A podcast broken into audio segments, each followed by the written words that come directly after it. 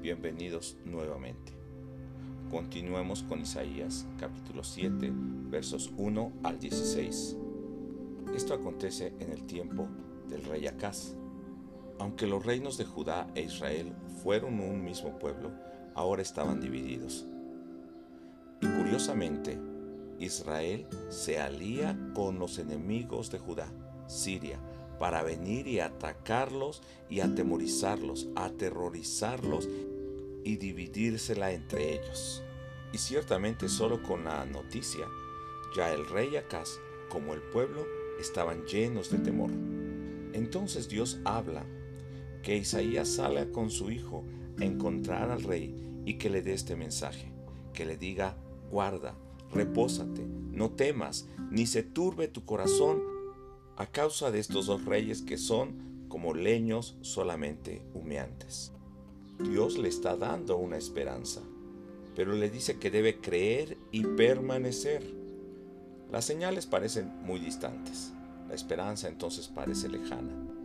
Dios dice que en 65 años Efraín, que representa a Israel del norte, dejará de existir y también Siria será juzgada. Y la otra señal que el Señor mismo dará es que una virgen concebirá y dará a luz un hijo, y le llamará su nombre Dios con nosotros, Emanuel. Esto habla de la venida de Jesús.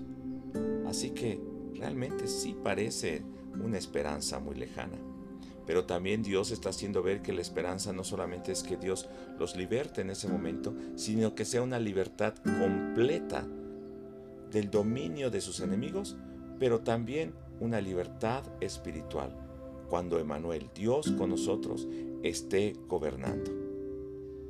Aunque Isaías le dice al rey Acaz que pida una señal, Acaz parece que es muy espiritual y no quiere tentar a Dios, pero realmente es que él no tiene confianza en la palabra que Dios ha dado.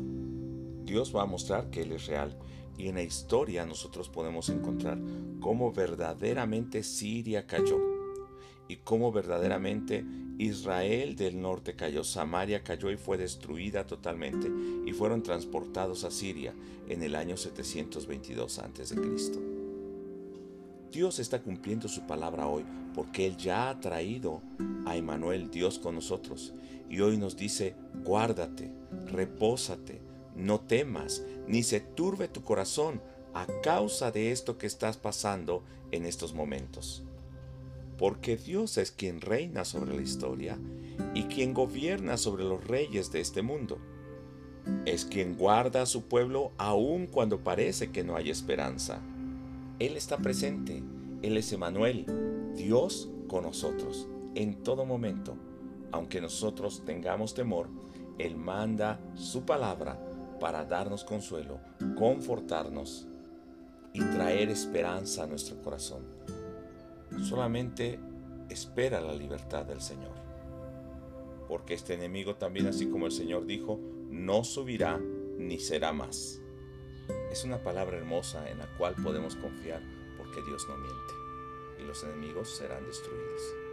Yo te invito a meditar el día de hoy en esta palabra, escribir verso por verso y que pongas tu vida delante del Señor, que agradezcas a Dios por hablar a tu vida el día de hoy. Bendiciones a todos los hermanos y nos escuchamos en la próxima.